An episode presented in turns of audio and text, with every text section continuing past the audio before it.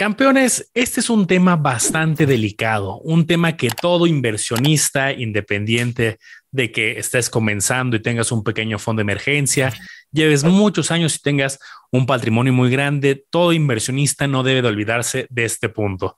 Y es el punto del blindaje. ¿Y a qué me refiero con el blindaje? Todo ese esfuerzo que has hecho a lo largo de los últimos meses o en los últimos años por construir ese patrimonio, por grande o chico que sea, hay que cuidarlo de un evento que de la noche a la mañana puede hacer que ese patrimonio se esfume. Y esto no lo digo con ánimo de preocuparte, de espantarte, lo digo con ánimo justo como lo hacemos en todos los episodios, de cuidarte, de hacer estrategias, de anticiparte para que no te suceda. ¿Cómo estás, Omar? Fíjate, Manolo, estoy bien contento porque este es un tema que muchos pueden pensar que es un tema aburrido, pero yo lo veo como un tema obligatorio. O sea, aburrido o no aburrido, eso es lo menos. Lo importante es que esta información te puede salvar, campeón de que te quedes en la ruina, de que pierdas tu patrimonio. Bienvenidos a Campeones Financieros. Campeones Financieros. Donde Manolo y Omar hablaremos de finanzas. Te puede ayudar a protegerte con ejercicios tan sencillos como lo vamos a ver ahorita. Entonces, imagínense lo siguiente: llevan varios años invirtiendo, ahorrando, ya compraron a lo mejor hasta varias propiedades, tienen acciones en la bolsa, les va bien y todo bien hasta ahorita. Pero de repente hay ciertas cosas que te pueden hacer que te quedes sin nada. Que algo te pase a ti, llámese, por ejemplo, un gasto médico fuerte. Oye, te detectaron, no sé, diabetes y no tenías un seguro que te cubriera y tú tienes que estarte poniendo insulina constantemente y hacerte tratamientos muy caros y de manera de por vida, ni siquiera una vez, sino que por vida. Todo eso puede ir mermando tu ingreso, haciendo que gastes un poquito más y lo vas agarrando de tu patrimonio. O la otra es, no, fíjate, yo sí estoy asegurado, estoy muy bien, pero le pasó algo a alguien que va a depender de ti económicamente, a tus hijos, a tus padres que ya se retiraron y también lo tienes que pagar tú. Entonces no es nomás asegurarte a ti, sino asegurar a los que tú crees que tú vas a tener que cubrir los gastos si algo les va a pasar. Y la otra es, sabes que a lo mejor no me pasó nada a mí, pero yo le hice algo a alguien, tuve un accidente, por ejemplo, automovilístico, choqué a alguien y destruí su auto y fue para total y no tenía seguro. Y oye, pues ahora le tengo que pagar, le tengo que pagar o meten a la cárcel. Entonces, ¿qué, ¿qué, pasa? Pues tienes que vender tus inversiones. Fuera de eso, digo que si te extorsionan, que sea un robo, son las situaciones más, más, comunes, que tengas una emergencia tú o alguien a la que tengas que apoyar directamente, las que pueden mermar tu patrimonio, Manolo. Sí, justo. Y esto se puede anticipar, nos podemos anticipar en planeación financiera y por eso decimos que todo inversionista debe de conocer para que no sea tu caso. Déjenme proyectando la pantalla con algo que les enseñaba apenas hace unos cuantos días en otro episodio, y es el punto de que aparte, este es un gasto deducible.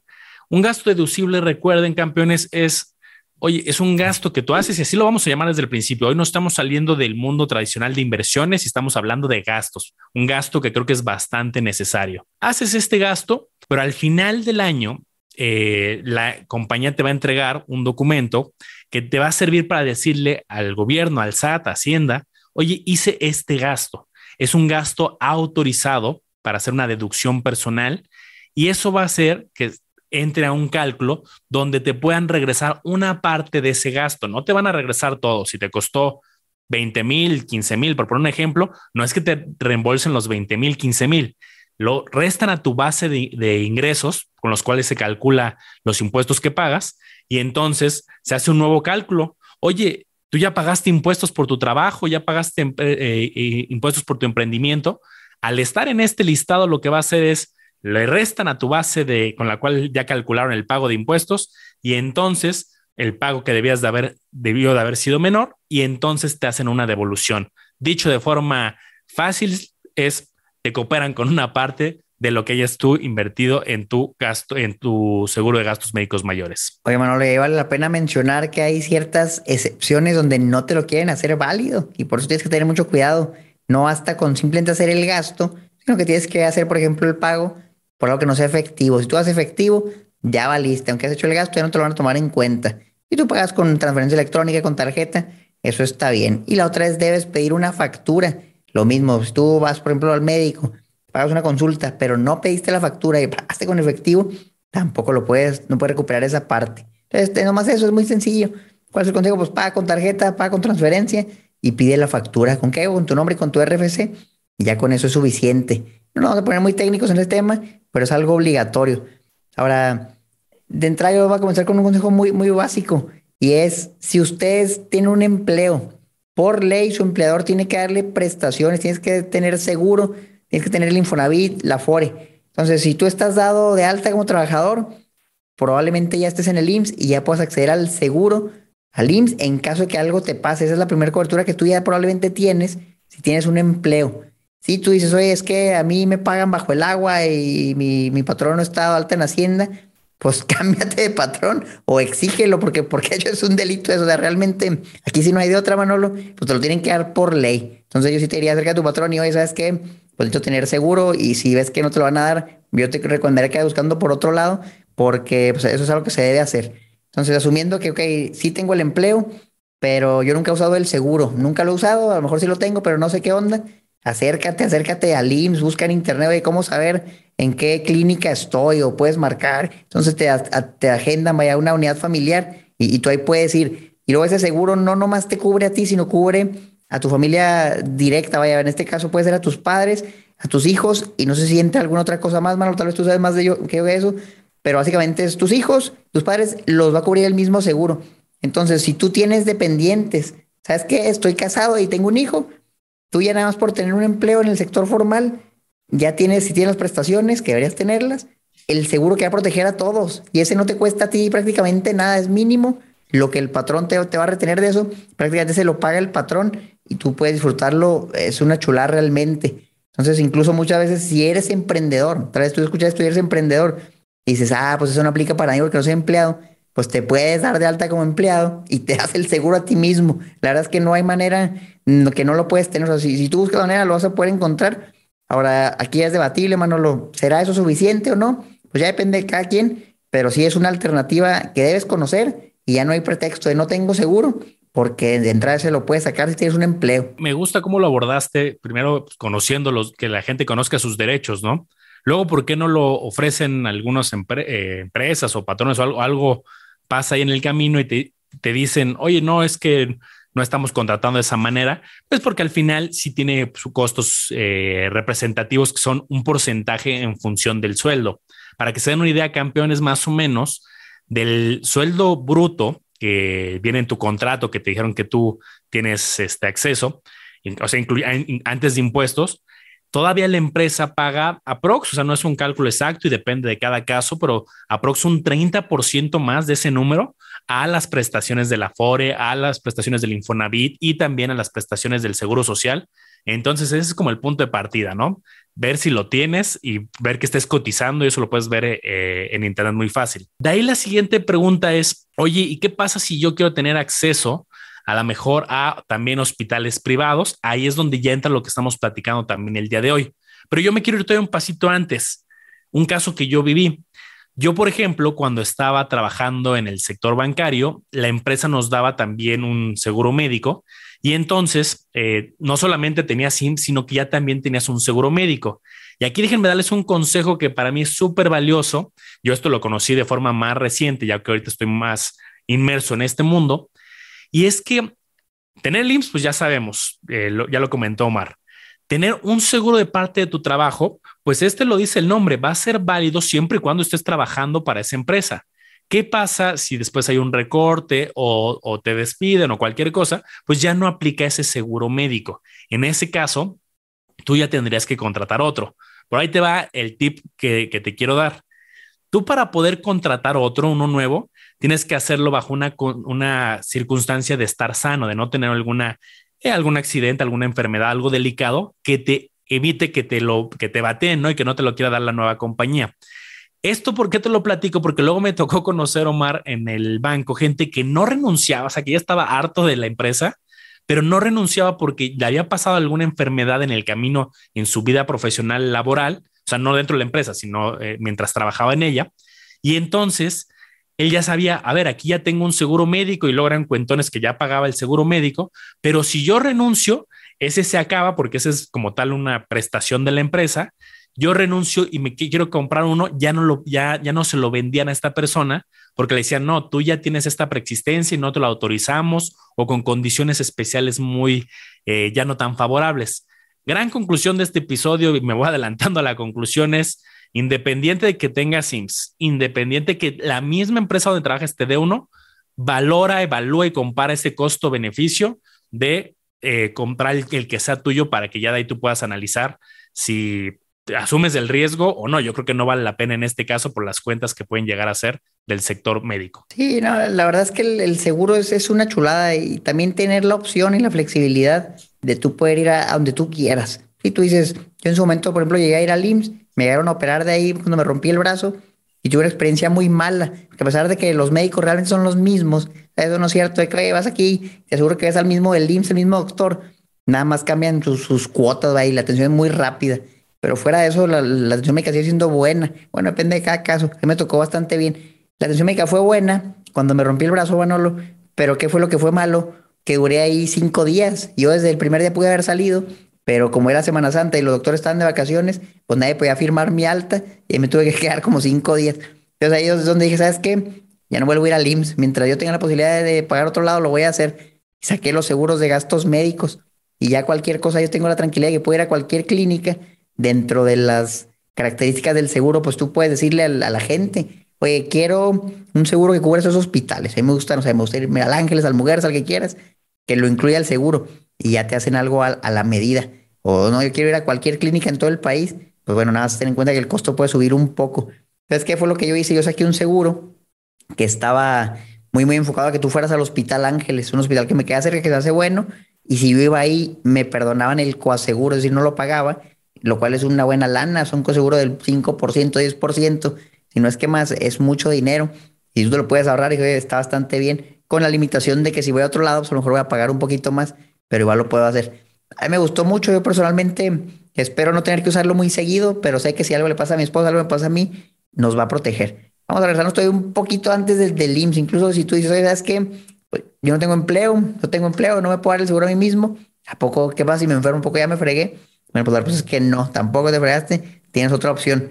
Este, antes se llamaba el, Seguro Popular, estaba leyendo aquí que le cambiaron el nombre cuando entró el presidente actual, pero se llama Instituto de Salud para el Bienestar. Pero independientemente del término, básicamente es un servicio médico que si tú eres mexicano, ya puedes tener acceso al mismo, aunque no tengas un empleo. Entonces busca esta página, tal cual ponle, Comisión Nacional de Protección Social en Salud, ese es el nombre largo. Busca la manera de afiliarte al Seguro Popular. ¿Qué necesitas? Pues simplemente tu identificación, comprobante de domicilio, tu CURP, cosas que todos los mexicanos debemos de tener, un certificado, un acta de nacimiento y listo. O sea, realmente es muy sencillo y es un servicio al que vas a poder hacer si algo te pasa totalmente gratis. Ahora, ten en cuenta que como muchas personas se afilian aquí, pues realmente va a estar muy saturado el sistema y, y a lo mejor la atención no va a ser muy rápida, pero pues es lo que hay, es lo que hay, lo puedes aprovechar y lo puedes complementar con todo lo otro que estábamos viendo. Si tienes, por ejemplo, la manera de acceder al, creo que se llama el ISTE, el ISTE, si a lo mejor eres maestro, trabajas para el gobierno, me parece que tienes acceso ahí. Entonces, pues también aprovechalo, aprovecha lo que lo tienes si es que puedes. Y si no, nunca está de más el, seguro de gastos médicos privado que tú pagas la prima. Ese está abierto prácticamente a quien sea y vale la pena sacarlo ahorita. Eso es bien importante, que lo saques antes de que te pase algo. Porque muchos van a decir, ah, bueno, pues ya cuando me pase algo, déjame saco el seguro que me, me cubra mi enfermedad. Es muy difícil, mira, si detectan ellos que tenías algo desde antes de sacar la póliza, te la van a excluir o te van a meter cláusulas de que a van a subir la prima, vas a batallar mucho. Si tú lo sacas ahorita que estás sano y pasa tiempo y te va a suceder algo, dependiendo del plazo, porque hay algunas enfermedades que tardan un plazo de, antigüedad antes de que sea válido, pues puede que sí te lo cubra el seguro. Entonces, para cosas crónicas y todo eso, aprovechenlo y sáquenlo ahorita. No, no vale la pena, en serio, que, que te pase algo así no tenías seguro y tenías que pagar todo por, por tu cuenta, porque es empezar de cero, es perder mucho dinero. Yo hago con una persona, lo que estaba hablando la otra vez en una sesión, me dijo, oye, yo estaba muy bien, ya tenía inversiones, tenía el fondo de emergencia, hasta que se enfermó, esto lo he contado en otro episodio, se enfermó un familiar de mi esposa y pues yo tuve que pagar la cuenta y metí la tarjeta de crédito. Y ahorita debo 300 mil pesos. Espero no les pase eso, el seguro los puede ayudar un poco para que protejan no más a ustedes, sino también a sus dependientes o posibles dependientes en caso que algo les pase. Sí, qué, qué historia tan delicada y es lo que queremos justo evitar que los campeones estén prevenidos. Y lo que comentamos de mientras está sano es por dos cosas y hay un dato que muchos no saben, que por ejemplo en el supuesto que yo les ponía hace unos momentos de alguien que tenía el seguro en el, en el banco y entonces vamos a suponer que lo usó porque tuvo que ir al, al hospital, lo que sea. Hay una base de datos, que esta base de datos, una vez que usas tu seguro, pues queda ya un registro de que alguien lo usó y ahí todas las aseguradoras después lo pueden consultar. ¿A qué me refiero? Oye, yo tenía en el trabajo, no sé, AXA, Mafre, Monterrey, la que sea, y se usó y generó un registro donde ya hay que tú fuiste al hospital, que fuiste a tener una operación, el, lo que haya sido atendido, pasan luego 10 años y tú renunciaste a esa empresa y contrataste tu seguro por tu cuenta, hay una base de datos donde todas las aseguradoras tienen acceso y entonces cuando tú llegas a esa aseguradora, a lo mejor ni siquiera lo cacharon en el momento, pero a lo mejor te pasa algo, ¿no? Esa operación, pues vuelves a tener malestares y quieres que tu seguro lo cubra, le van a echar un ojo a esa base de datos y te van a decir, ¿sabes qué? Encontramos en la base de datos que eh, ya, ya, ya tenías este tema preexistente. Eso es algo importante. Cuando tú vas a contratar uno de estos seguros, yo les platico pues, mi experiencia, no es a lo mejor la experiencia más grata, ¿no? No es como cuando contratas una inversión que te emocionas. Aquí hasta te hacen un cuestionario, yo me acuerdo el que, el que yo tengo, era un cuestionario como de cuatro o cinco hojas donde te preguntaban, era un listado y te hacían como 100 preguntas de nombres de enfermedades, ¿no? Y tienes que marcar sí, no y cuándo. Entonces, pues yo iba marcando, afortunadamente, todo sano, no, no, no. Tenías que hacer hasta un cuestionario de COVID, ahí decir si te había dado, cuándo, eh, si se había complicado. En mi caso, afortunadamente, pues también puse que no. Pero bueno, todo eso te lo preguntan porque también hay una cláusula en el mundo de los seguros que si tú mientes porque te da pena, por cualquier razón, a lo mejor en el momento te lo dan y dices, ay, perfecto, ya la hice, no se dieron cuenta. Pero cuando ya empezó el seguro, hay una cláusula que dice que si tú mentiste, no dices la información completa, luego te lo pueden cancelar, no lo van a hacer válido, incluso si ya diste anticipo, no te van a regresar todo, porque luego lo cachan. Entonces aquí, uno, contrátalo sano y si por alguna razón no estás sano, en el pasado tuviste algo, di la verdad y pues que salga lo que tenga que salir y a lo mejor te excluyen una cierta eh, padecimiento. Miren, la realidad es que en los seguros de gastos médicos mayores es, un mundo bien complejo, bien complejo. Y de hecho, por eso mismo, tú no puedes ir a una aseguradora y, sacar el seguro directamente. Por ejemplo, no, no puedes ir a GNP y hoy quiero un seguro, que lo tienes que hacer ir con un intermediario, se llaman agentes de seguros, que son personas que literal se dedican a eso, a darte asesoría gratuita porque la aseguradora les paga a ellos, a ti no te cobra nada y ellos te van dando opciones. Ellos cotizan diferentes aseguradoras para que tú veas viendo con base a tus necesidades qué es lo que necesitas. Ahora, yo intenté meterme, y vamos a hacerlo aquí, a varias páginas de aseguradoras, pero lamentablemente es muy difícil. Por ejemplo, si ahorita nos preguntan, oye, ¿cuál es el mejor seguro? Pues entonces la respuesta es que va a depender, va a depender de qué es lo que tú quieras. Y, la información que viene aquí de manera, manera pública es muy limitada. Entonces no, no muestran sumas, no muestran números muy concretos, pero lo que sí muestra es de pérdida de manera general qué es lo que te puede cubrir. Y esto obviamente te dan un libro, es un libro muy grande, con todo lo que sí cubre y lo que no cuando sacas la póliza. Pero mira, de manera muy sencilla, algún accidente, accidente que, que te pueda provocar un gasto médico, malestares, si requiere atención médica, la mayoría de los seguros va a cubrir algo así. Esta es la página de AXA, pero realmente aplica en su mayoría lo mismo. Enfermedades, obviamente, terapias, medicamentos, siempre que los compres en, en el hospital los puedes deducir de impuestos. Viene, ah, esto está padre, mira, un simulador de cuánto dinero te va a costar enfermarte es que muchas veces realmente decimos, no, pues qué tanto va a salir. Pero fíjate, una diabetes controlada en un seguro podría costarte 300 mil pesos. Fíjate que locura, 300 mil pesos, que nada más por no haber sacado el seguro, pues probablemente te vas a tener que endeudar para pagar eso, vender lo que tenías. Cuatro de cada diez mexicanos deben pagar su bolsillo. La verdad es que en México el tema de los seguros todavía yo siento que, falta mucha información al respecto, pero poco a poco lo vamos adoptando. Vamos a buscar otra, por ejemplo, una quemadura grave. Dices, pues diabetes a muy feo, una quemadura grave salió peor, mira, 950 mil pesos, una quemadura de tercer grado, que nunca estamos exentos de que se incendie donde vivimos o algo pase, un choque, se prenda el carro. Eh, entonces son cosas que, que sí pueden pasar. A que un tumor, pero no le pasa nada, un tumor cancerígeno. Estamos hablando ya hasta de millones. Entonces, esto es para que te asustes, porque realmente debería asustarte y, veas, ¿qué harías? Yo lo que te diría es, campeón, ¿qué harías si te pasa algo de esto? Una apendicitis, una neumonía, ¿de dónde lo vas a pagar? Y si la respuesta es quién sabe, pues mejor considera sacar un seguro. Entonces, algo que yo he visto, Manolo, dentro de los varios seguros que, he tenido, es que la mayoría te da atención médica gratuita por teléfono, a veces por videollamada. Y eso es algo que yo siento que no aprovechamos. A veces te sientes mal y dices, sabes que me dio un resfriado y no sé si tengo el COVID y me da miedo ir a hacerme la prueba o me da miedo ir al doctor. Pues puede hacer una cita virtual y literal, ya sea por teléfono, por videollamada, te dan una consulta, una consulta médica gratis, gratis, en la mayoría de los planes viene gratis y ya a lo mejor te dan medicamento y te pueden dar la receta digital y lo compras. Es un servicio que creo que es bueno, que creo que la mayoría de las aseguradoras ya implementó y que no conocemos y no usamos. Muy buen tip conocer esas, esos beneficios adicionales y, por qué las mismas compañías van ofreciendo este tipo, ¿no? De consulta virtual gratis y médico a domicilio, porque fíjense la competencia. Aquí estamos viendo cuántas aseguradoras hay ahorita en operación y pues fíjense la cantidad, 78. A diferencia de bancos que hay 50, que ya son bastantes, aquí hay, aquí hay mucho más. Que sí, no todos ofrecen servicios al público, otros aseguran barcos y hay muchos tipos de seguros, pero bueno, vamos a ver nombres aquí ANA, AIG, AXA, Allianz, Fidelity, Patrimonial, BBVA. Los mismos bancos también luego tienen su versión eh, banco, pero también tienen, así como unos casas de bolsa, también aseguradoras, HSBC, Insignia, MetLife. Son bastantes, Qualitas, algunos nombres no tan conocidos, otros sí. Seguros Monterrey, Inbursa, Scandia. Fíjense la cantidad, ¿no? AXA. Entonces, con esto, HDI, hay mucho para comparar. Creo que aquí, Omar, mencionaste justo también la clave de, oye, ¿los seguros pagan o no pagan? ¿Cuáles son las reglas? No me las dan claro.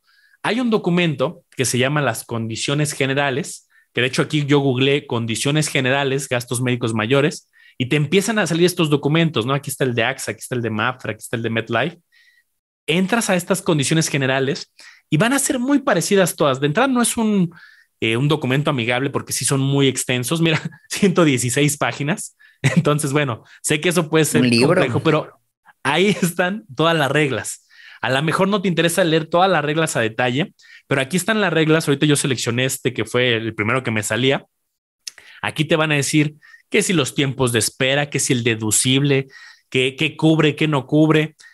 Lo que sí me anticipo, que no te cubre la mayoría, bueno, que no te cubren todos, por ejemplo, tratamientos eh, que no son, eh, que son experimentales, naturales, preexistencias.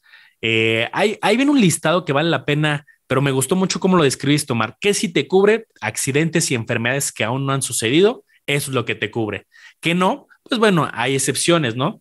Luego, por eso creo que hay muchos mitos o muchos enojos de, oye, es que los seguros no pagan, porque fíjate que mi primo estaba en una fiesta, se cayó, estaba bailando en unas tarimas, se cayó y no quiso el seguro cubrir. Ah, porque no leíste que aquí decía que si estabas bajo los efectos del alcohol no te cubría, por ejemplo. Hay reglas que son luego mucho de sentido común, de que si tú agravas el riesgo, como en ese caso de estabas en una mesa y aparte bajo las influencias del alcohol, pues no te va a cubrir pero eso está claro en estos tipos de documentos. Sí, lo importante es que tal cual son condiciones generales, pero tal vez tú tienes una duda muy específica y dices, oye, y cubre esta enfermedad en específico, y para eso está la gente de seguros. Le preguntas a la gente y él va a saber, él te va a buscar, si no sabe, lo va a investigar para que tengas la respuesta concreta de si sí o si no.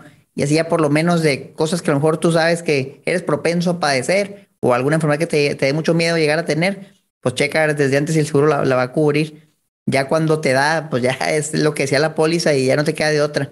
Ahora, otro tipo de cobertura que viene incluida mayormente en estos seguros es la parte de maternidad, un apoyo por maternidad. También muchas veces ni siquiera usamos, pero si ustedes tienen planeado tener un hijo, les da la sorpresa que tener un hijo, bueno, pues pueden recibir un cierto apoyo económico para lo que es en caso de que sean mujeres, pues para el procedimiento, la cirugía, etcétera.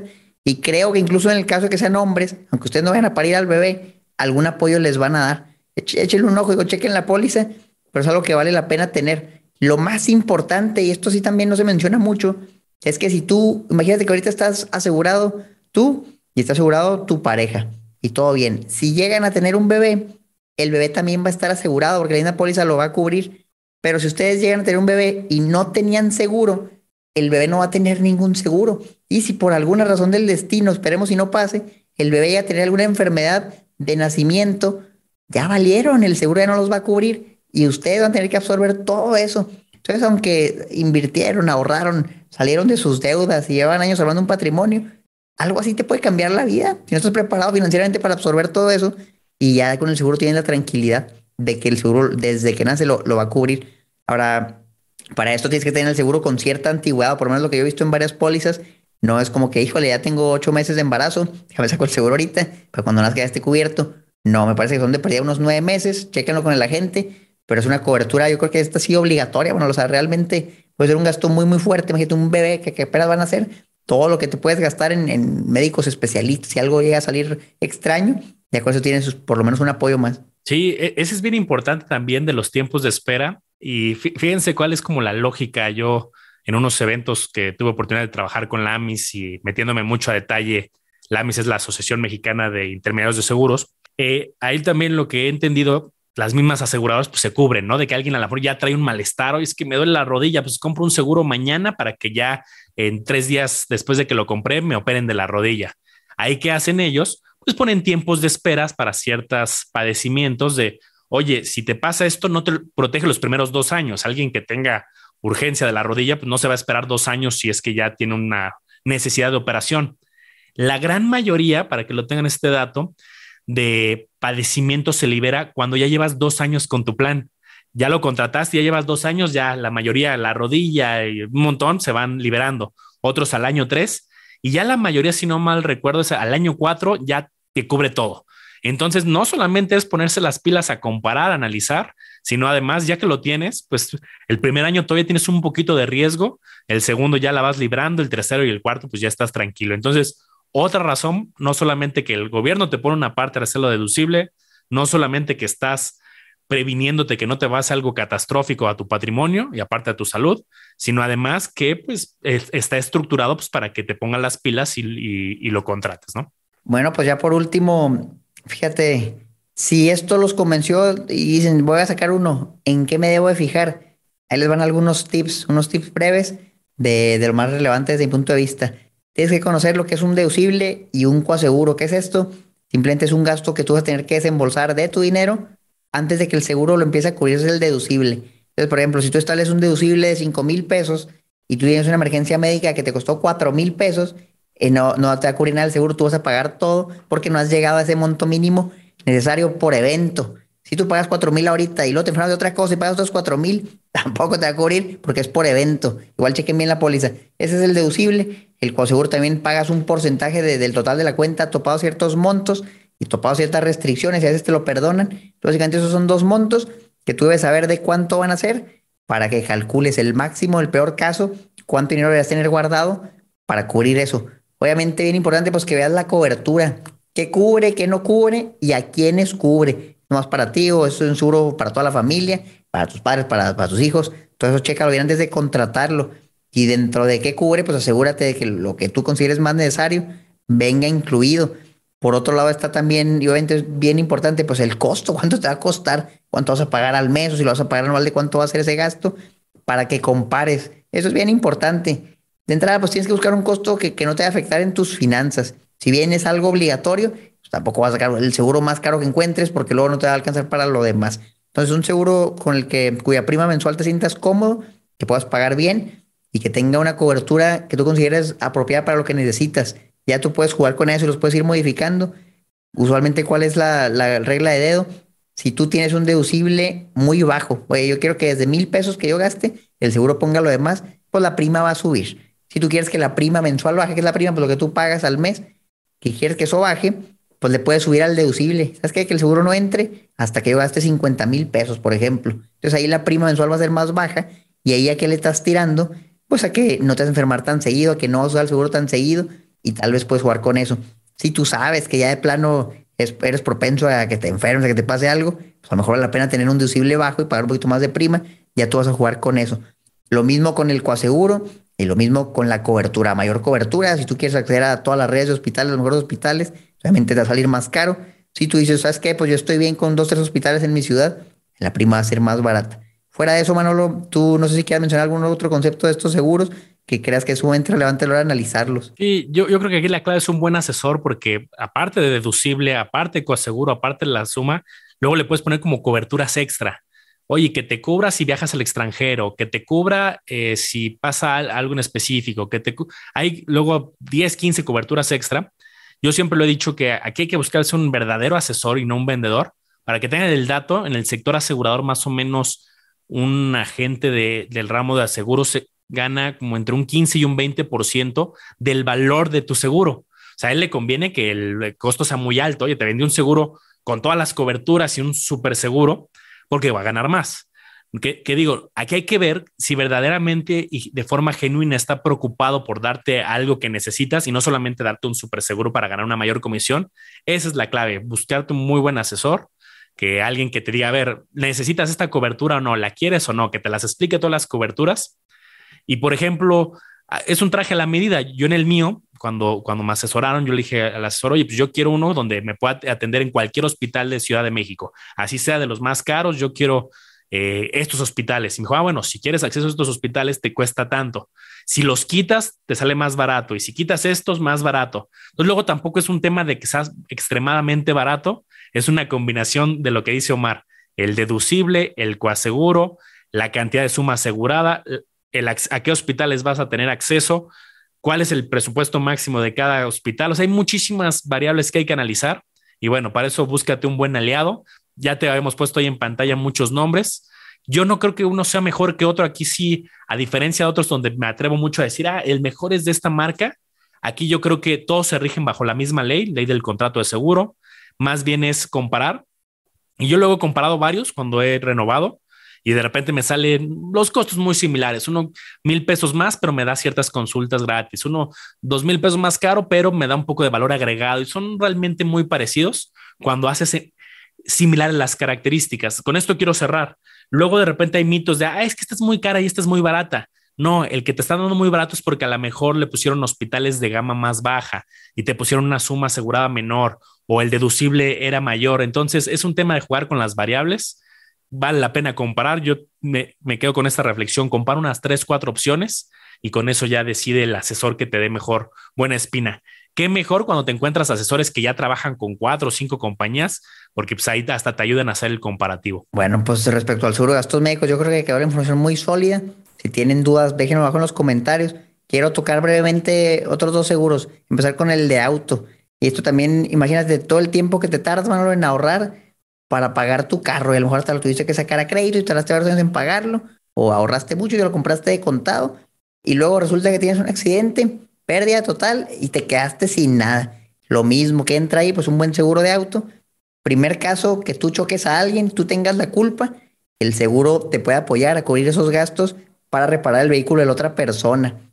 Segundo caso, alguien te choca y esa persona tiene la culpa, pero se escapa. Eso se, da mucho también en México. Oye, me chocaron y se fueron. O me chocaron y no tenían seguro y no tenía dinero. Y el cuate, a pesar de que lo agarraron, pues no me va a dar nada porque no le puedes sacar sangre a una piedra. Entonces, ¿qué haces tú? Pues tienes que pagar, no te queda de otra.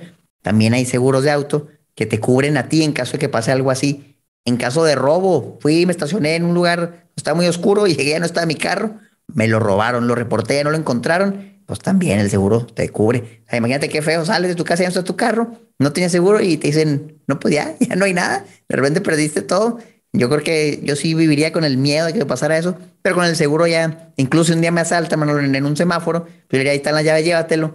Al caso el seguro me va a regresar ese dinero.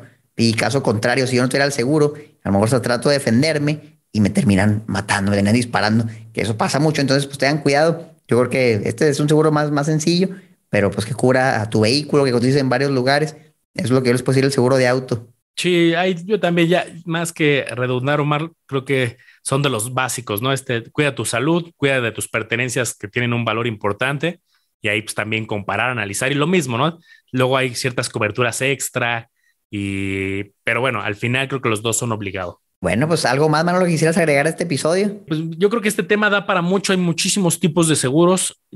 Quisimos ahorita nada más mencionar dos de los fundamentales e insisto, compara unos tres, cuatro opciones, no te cases con lo primero y sobre todo, búscate el asesor porque quien luego vas a tener la bronca en el sentido de, oye, pasó algo y no me memoricé las 140 páginas de las condiciones generales. A ver, asesor, dime qué si me cubre, cómo le hago. Ahí les va uno, uno de los temas, por ejemplo, luego que es un pequeño dolor. Hay algunos tipos de procedimiento donde eh, la aseguradora te paga el hospital y otras donde te lo reembolsa. Entonces, imagínate luego una condición de reembolso de, oye, tienes que pagar 300 mil, luego te lo reembolso oye, pues no tengo 300 mil a la mano eh, en un supuesto de alguna persona. Entonces, por eso sí, agárrate un buen asesor que le pueda echar una llamada los domingos, si llegara a pasarte algo en un domingo y que está ahí pues, para asesorarte y te diga qué pasó, ¿no? Bueno, pues ahí lo tienen, campeones. Déjenos abajo en los comentarios si ya cuentan con algún tipo de cobertura, las que mencionamos. Si creen que hay alguna que no mencionamos, si creen que es muy importante, también déjenla ahí. Si nos escuchan en Spotify, Apple Podcast, los comentarios los pueden ir a dejar en nuestras redes sociales, los pueden dejar en el video de YouTube. Tenemos ya también en todos lados, mira, estamos en Instagram, en TikTok, en Facebook, como campeones financieros. Tenemos una página de internet, campeonesfinancieros.com y muchas cosas más que se vienen este año. Entonces sigan a Manolo como le hago a los business, a mí como Mario Cuestión Financiera y nos vemos a la próxima.